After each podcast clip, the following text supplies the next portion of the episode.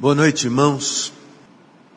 Eu quero ler a palavra de Deus no Evangelho segundo São Mateus, no capítulo 7.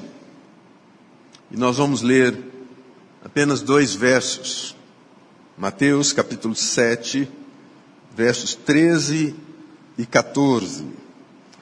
E diz assim: Entrai pela porta estreita porque larga é a porta e espaçoso o caminho que conduz à perdição, e muitos são os que entram por ela. E porque estreita é a porta e apertado o caminho que leva à vida, poucos há que a encontrem. Esta é a palavra de Deus. Não sei se vocês assistiram a abertura da Copa. Eu não assisti. Eu não assisti. Se tem uma coisa que nos últimos dias eu não tenho feito é ligado à televisão. Não, realmente, acho que muitas coisas se perderam nesse tempo, na, na mídia. Mas a gente sabe que sempre quando começa alguma coisa desse tipo, algum movimento, como Alguns anos atrás, no Brasil, nós tivemos as Olimpíadas. Né? Sempre a, o show é muito grande, a festa é muito grande, o brilho é muito grande. Mas nem tudo começa aí. Na verdade, para alguns parece ser esse o fim ser o fim da sua própria existência. Eu imagino que os jogadores que ali estarão Muitos já são renomados, né, e, só estão lá porque já são renomados, né? Mas tiveram uma história. Uma história que começou, em muitos deles, especialmente alguns brasileiros, em barracos muito simples. Mas a fama os levou à condição de serem homens notórios, muitas vezes agora por causa das suas posses, com seus jatinhos particulares, sempre vistos na mídia. Eles percorreram um caminho, muitas vezes árduo, muitas vezes necessário a uma perseverança muito profunda, e às vezes não só eles, mas suas famílias, pais. São caminhos que levam e os levaram a este ponto de hoje em serem vistos pelo mundo inteiro.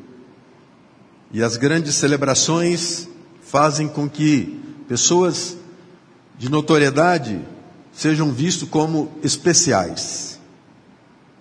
Especiais no que fazem, mas nem sempre, pelo que fazem, são notórios e especiais em outras áreas na sua vida.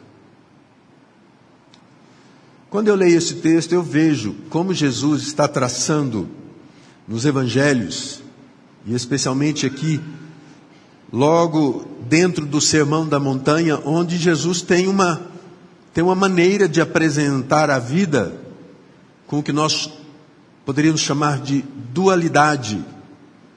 A dualidade da expectativa, a dualidade das decisões, e certamente a dualidade nas escolhas para onde nós queremos chegar. Jesus está sempre falando sobre essa dualidade. Ele está falando sobre trevas e luz. Ele está falando sobre fundamentos como construir a sua casa numa areia ou na rocha. Na verdade, a, as expressões de Jesus sempre vão nos colocar sobre uma encruzilhada aonde ele nos coloca possíveis decisões que parecem ser nossas decisões. E quando nós temos que tomar uma decisão, certamente, que seja tão importante para a nossa vida, nós não a tomamos sem considerar algumas coisas. Sem considerar até onde nós queremos que essa decisão faça diferença na nossa vida, por exemplo. Quando você adquire uma casa, quando você constrói uma casa, quando você adquire um bem, quando você se casa, são decisões tantas vezes cheia de grandes interrogações, perguntas. Será que é isso mesmo? Será que é a melhor marca? Será que é o melhor lugar? Será que é a melhor pessoa para eu viver o resto da minha vida? Jesus nos deixa um grande desafio a ser observado. E o grande desafio para a vida cristã é essa. Está aqui ainda dentro do Evangelho de Mateus, quando ele diz assim: sede vós perfeitos, como perfeito é o vosso Pai que está nos céus. Há um desafio para Jesus diante de nós. Se nós olhamos para as pessoas notórias, as crianças que olham para o futebol, vão dizer assim: Eu quero ser como Neymar. Quando Jesus nos chama a atenção a essa notoriedade, ele não coloca ninguém igual a nós, ninguém semelhante a nós, senão somente o Senhor, o vosso Pai que está nos céus. Quando Jesus dá essas instruções, ele não estava criando um padrão impossível de ser alcançado, mas está nos mostrando um homem modelo para ser sempre olhado. Quando Paulo diz que nós precisamos olhar para o autor e consumador da nossa fé, nos desviando ou nos desarraigando, nos desvencilhando de tudo aquilo que nos assedia. A proposta de Jesus tem a ver com a vida, com a vida eterna. E é nessa dialética que Jesus está fazendo e nos chamando a atenção nesse, te nesse texto. Falando sobre dois caminhos. Falando sobre duas portas. E eu tenho certeza que se você tem mais de 40, você deve ter visto um quadro muito, muito famoso, especialmente na vida dos evangélicos. É o quadro dos dois caminhos. Você se lembra desse quadro? Cheio de figuras. Está aí? Mostra aí para gente. Aí. Você lembra desse quadro? Eu pergunto assim, em quantas casas você já viu esse, esse quadro? Era muito comum ver esse quadro na casa dos evangélicos. Porque esse quadro fala justamente e começa falando ao pé daquela, daquela porta, né? Mostra a outra figura mais próxima. Ao pé daquela porta ali, está ali Mateus 7,13. Ali onde está escrito seja bem-vindo, ao pé daquela, daquela porta. É claro que essa, essa figura, ela foi conhecida, né, e é conhecido como o quadro dos dois caminhos, e ela foi desenhada na Alemanha em 1862, na cidade de Stuttgart, a pedido de uma senhora chamada Charlotte Helen.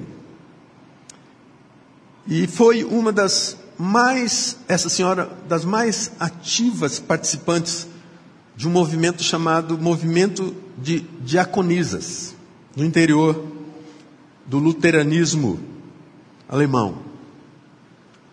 Mas ela, não foi ela quem desenhou esse quadro.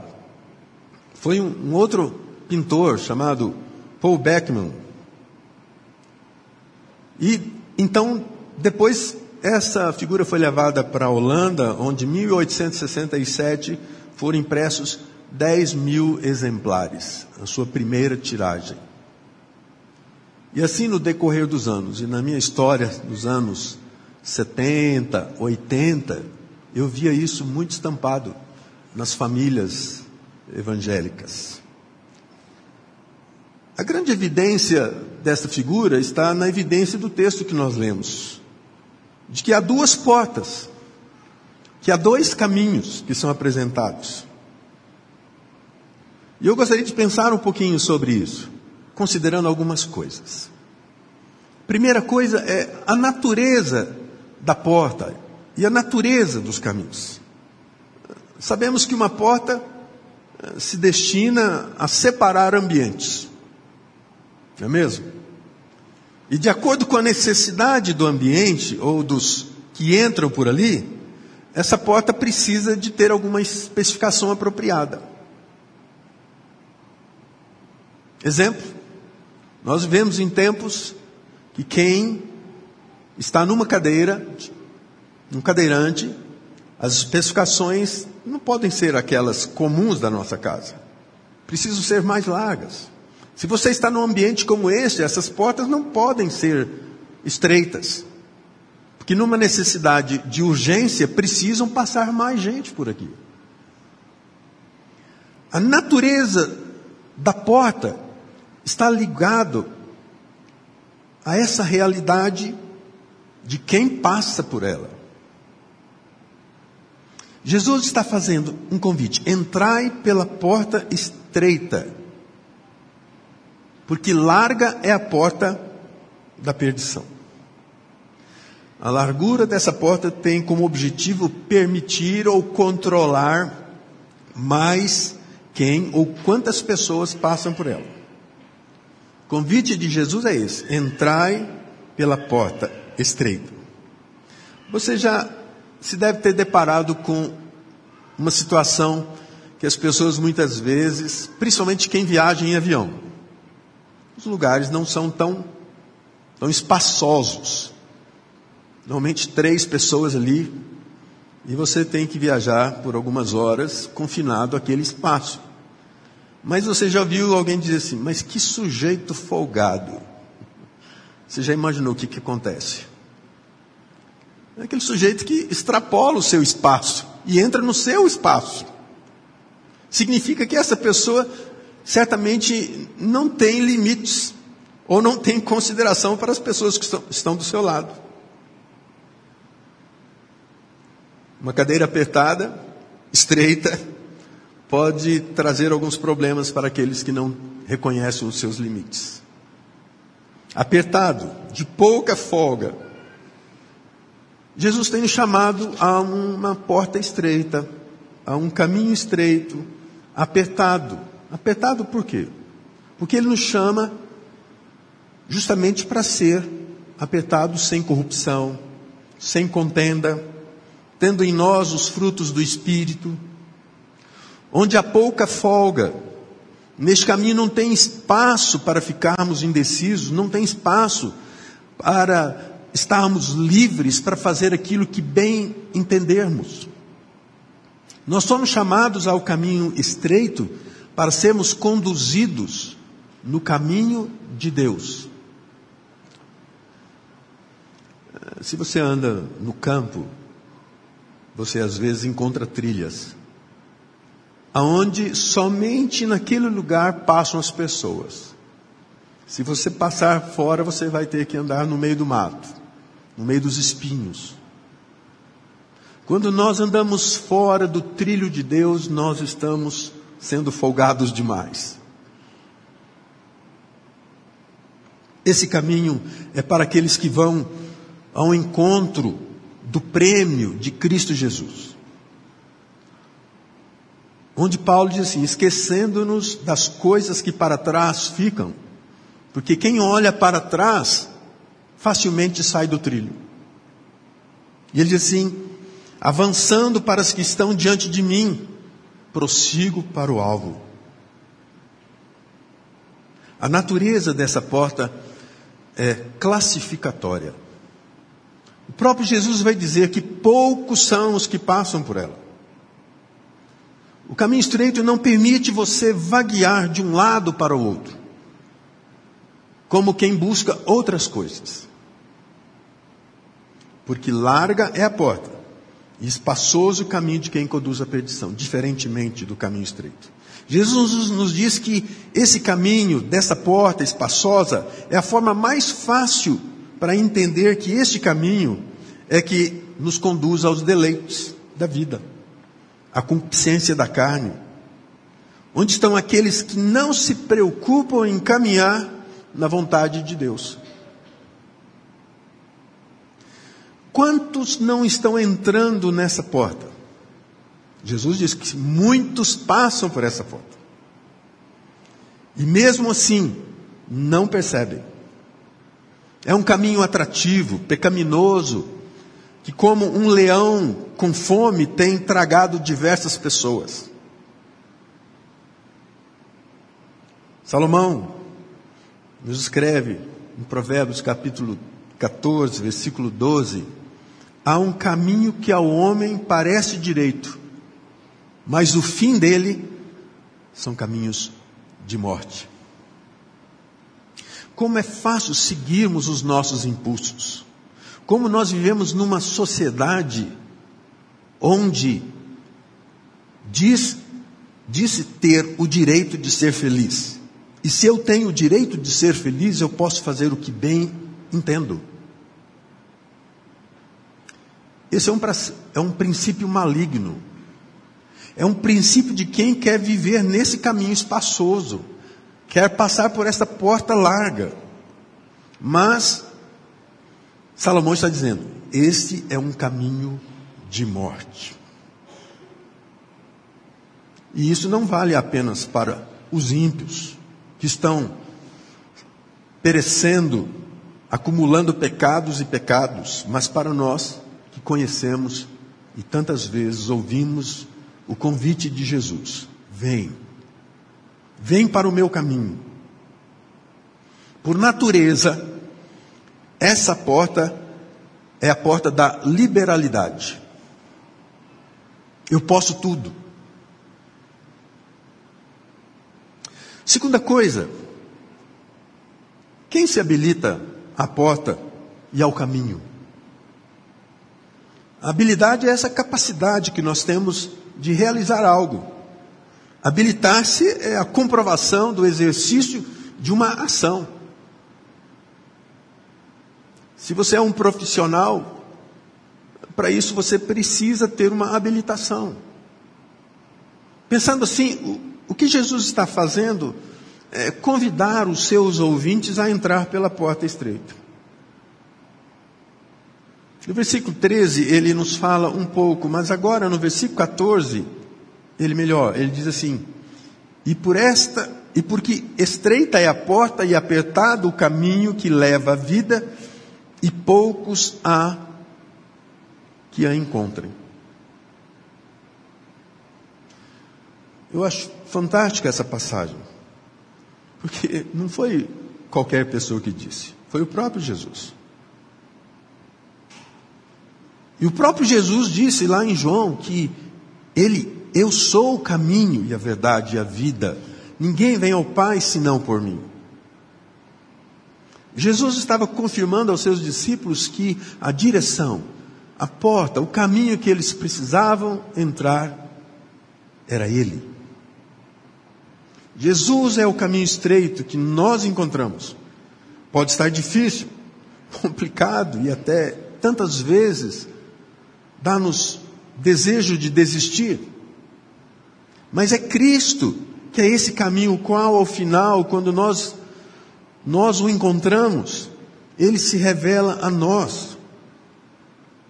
Como se fez com Estevão, estando de pé à destra de Deus, lá em Atos 7, com os braços abertos, cumprindo o que está escrito, aqui em Mateus mesmo, quando Jesus diz, e quando o Filho do Homem vier em sua glória, Mateus 25, 31, 34. E quando o Filho do Homem vier na sua glória e todos os santos anjos com ele, então se assentará no trono da sua glória e todas as nações serão reunidas diante dele e apartará uns dos outros, como o pastor aparta dos bodes as ovelhas. Ele tem uma fiel recompensa para as nossas vidas. Só se habilitam para este caminho aqueles que, pelo Espírito Santo de Deus, respondem positivamente a Jesus, se lançando em seus braços. A habilitação desta porta vem do Espírito de Deus. É isso que Paulo diz que é Ele quem efetua em vós tanto querer como realizar. Quanto à porta larga e o caminho largo, esse não precisa de convite. Sabe por quê? Porque esse caminho está ligado intrinsecamente à nossa natureza humana, caída, corrompida. As nossas inclinações naturais já nos habilitam para esse caminho largo. Não precisa de esforço. Há um dom natural que nos faz permanecer no caminho largo. Não pense que o seu filho, recém-nascido, se você já passou por essa experiência, ou se você está passando por essa experiência, não pense que os filhos tão tenros na idade são anjinhos tão bons. Eles só ainda não tiveram oportunidade de expor quem verdadeiramente são, como nós o somos. E à medida que eles vão crescendo, essas asinhas vão crescendo também. Da natureza humana, caída. Quando eles em fuga do temor, da disciplina, mentem. Mentem pelo prazer de sentirem-se seguros. Vão se opor à sua autoridade isso não é coisa de criança, coisa de gente adulta. Quando nós nos opomos à autoridade de Deus, fazemos tal qual, qual. A minha natureza e a sua natureza é o passaporte carimbado para essa porta, para esse caminho. Há uma habilidade inerente para a morte.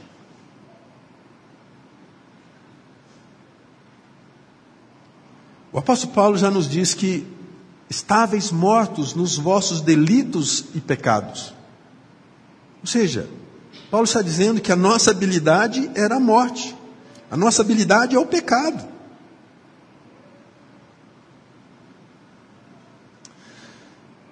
Terceira coisa nesse texto é que o resultado de passar e caminhar por essa porta, por essas portas, tem a ver com decisões. E decisões têm implicações. É claro que as nossas decisões, algumas têm implicações imediatas.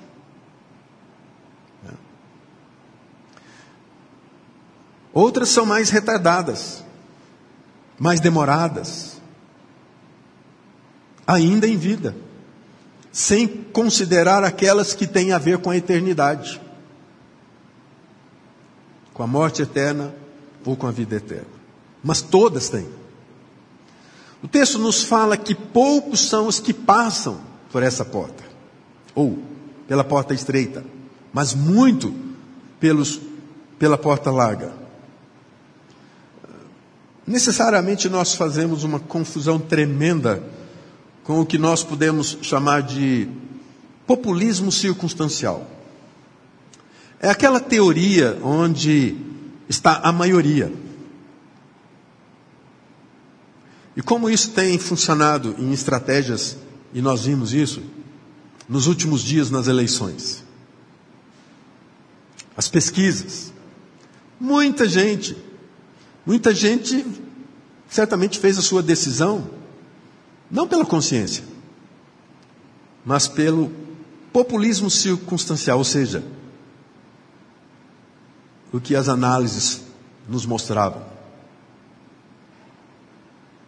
Verdadeira? Eu não sei.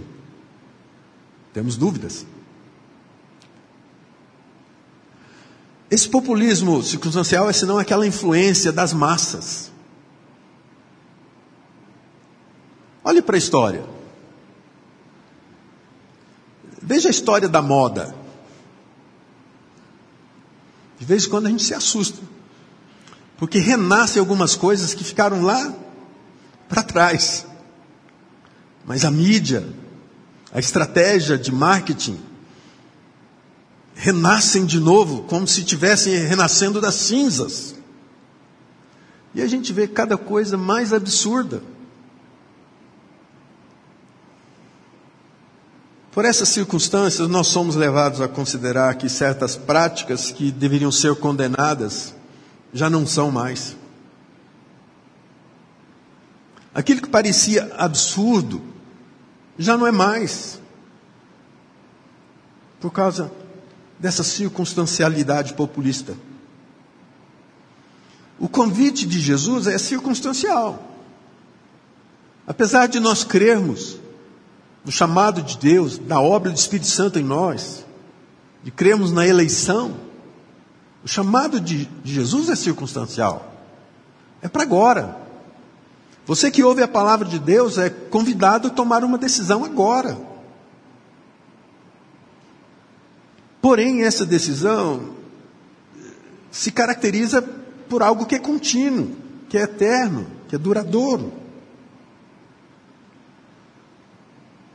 A carta aos Hebreus, no capítulo 13, versículo 13 a 14, diz assim: Saiamos, pois, a ele fora da arraial, levando o seu vitupério, porque não temos aqui cidade permanente, mas buscamos a futura. Quando a gente lê Hebreus, a gente é um pouco deslocado da realidade neotestamentária em relação aos dias de Cristo, em relação às cartas às igrejas, mas nós somos reportados à história do povo de Israel. Hebreus é um elo do Novo Testamento do povo de Deus.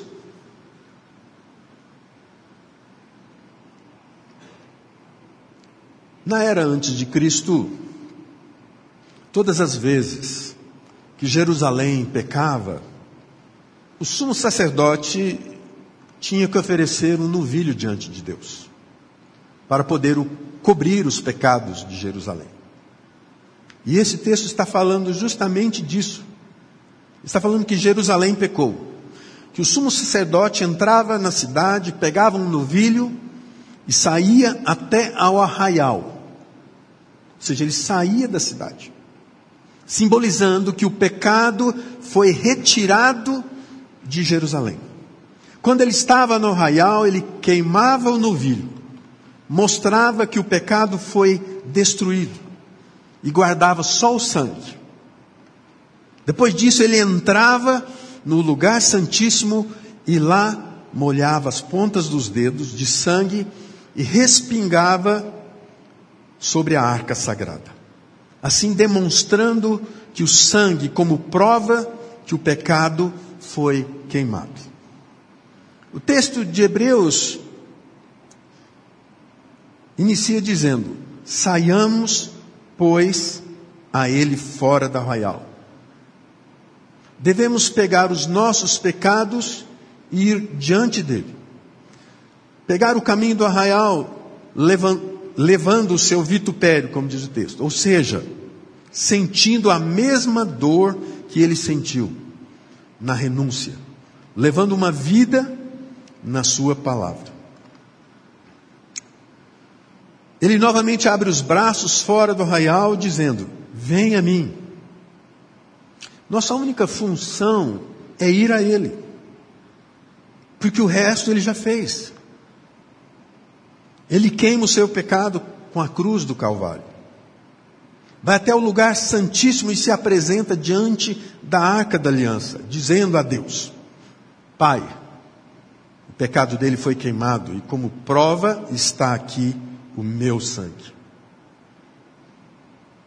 E no final do versículo, nos dá um motivo para fazer isso.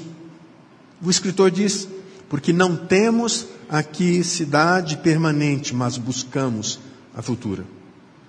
Meus irmãos, nós não vamos morar aqui nessa terra para sempre. Nós temos uma cidade futura a nova Jerusalém. É essa visão que João tem lá em Apocalipse, no, no capítulo 21, versículo 2. Ele diz que viu a cidade santa, a nova Jerusalém, que de Deus descia do céu, adornada como esposa, ataviada para o seu marido. Jesus nos convida ao, à porta estreita, ao caminho estreito. Mas encerrando, eu queria ler um outro texto, ainda em Hebreus, capítulo 10, versículo 19, que diz assim: Tendo, pois, irmãos, ousadia para entrar no santuário pelo sangue de Jesus, pelo novo e vivo caminho que ele nos consagrou pelo véu, isto é, pela sua carne. E tendo um grande sacerdote sobre a casa de Deus, cheguemos-nos com verdadeiro coração e inteira certeza de fé, tendo os corações purificados da má consciência e o corpo lavado com água limpa, retenhamos firme, firmes a confissão da nossa esperança, porque fiel é o que prometeu. Quando Jesus teve um encontro com Nicodemos, ele disse a ele que era necessário ele nascer de novo. Nicodemos não entendeu. Certamente os espíritas também não entenderam.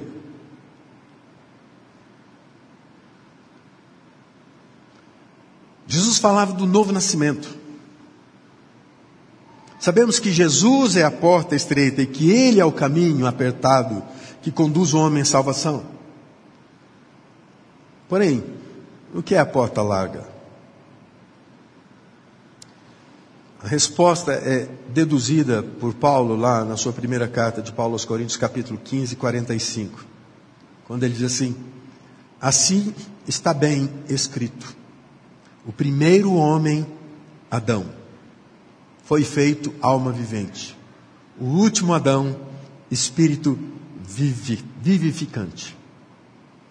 Observando o que Paulo escreveu aqui, ele está dizendo que o Adão, o primeiro Adão, é o homem caído, é a porta larga, e Cristo é o último Adão, é a porta estreita. O maior problema de Nicodemos estava na porta, na porta que ele havia entrado, quando veio ao mundo. Ele nasceu gente. Ele nasceu Adão. Ou seja, o nascimento natural é a porta larga, onde todos nós nascemos de uma mãe, de uma mulher. Esse nascimento dá para o caminho largo. Quem nós somos, do jeito que nós somos. E a gente muitas vezes ouve de certas pessoas que dizem assim: Eu sou o que sou, não vou mudar nada. Muitas vezes essa expressão tem a ver com relacionamentos, relacionamentos quebrados, mas que evidenciam também o nosso relacionamento quebrado com Deus.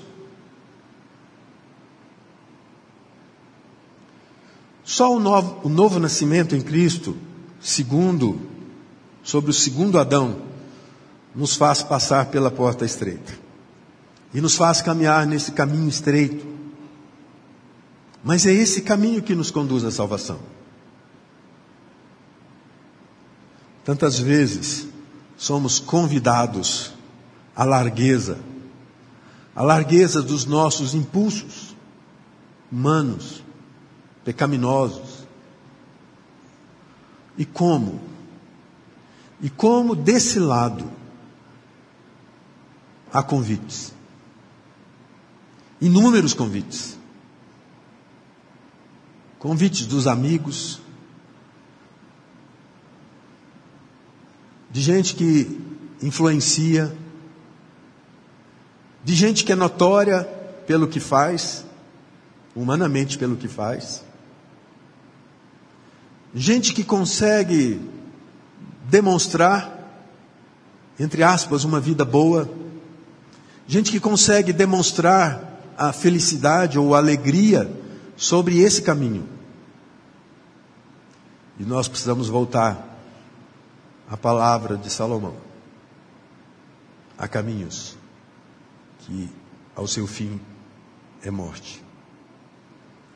Eu diria que se isso não é compreensível para você, para você ter uma decisão de vida nova com Cristo, para você ter uma decisão radical na sua vida, para você olhar firmemente para Jesus, eu diria que eu só posso orar por você. Orar para que o Espírito de Deus te convença do pecado, do juízo, e abra o seu coração para que você ouça o convite de Jesus. Vem pela porta estreita. Vem pelo caminho estreito.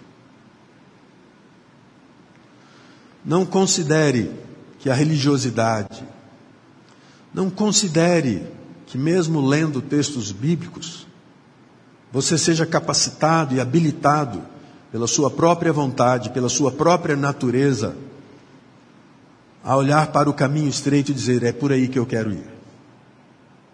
Você precisa muito mais. Você precisa dizer ao Espírito de Deus: vem, vem sobre mim, habita em mim.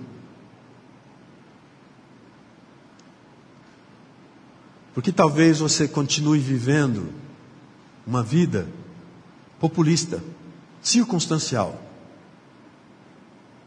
Essa comunidade tem mais de mil membros. E ela pode ser uma boa influência para você estar aqui. Circunstancialmente. Mas sem passar pelo novo nascimento. Curva sua cabeça, vamos orar.